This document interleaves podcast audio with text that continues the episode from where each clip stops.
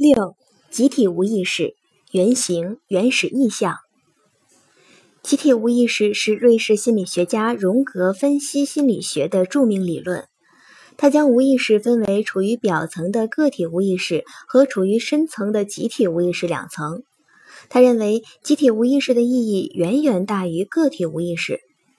集体无意识是唯一依赖遗传、不依赖个人经验而独立存在的心理要素，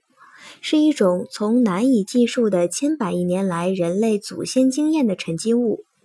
集体无意识通常都是以包含着人类或种族心理经验的神话、图腾、梦境等在历史过程中反复出现的某种形象为其显现形式的。集体无意识的这种形象的显现形式，便是原型，又叫做原始意象。原型指原始的思维模式在人的心理中留下的痕迹。荣格认为，原始人的巫术神话模式在现代人的心理底层依然存在，而这种集体无意识已是每个人个人无意识和意识的基础。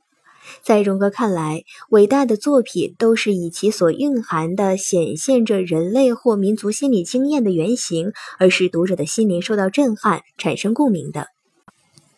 集体无意识在艺术家身上体现的是十分突出的，因为艺术家对民族文化历史发展的知识经过系统的学习、了解和继承的最多，其中对集体无意识的继承自然也是相当丰富的，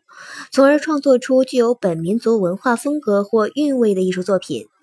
傅聪在谈到他的中国传统文化素养时，曾深有感触地说：“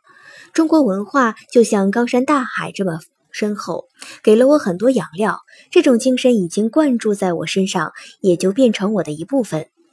正因为如此，他演奏肖邦的乐曲时，蕴含着浓厚的中国古代浪漫主义的韵味。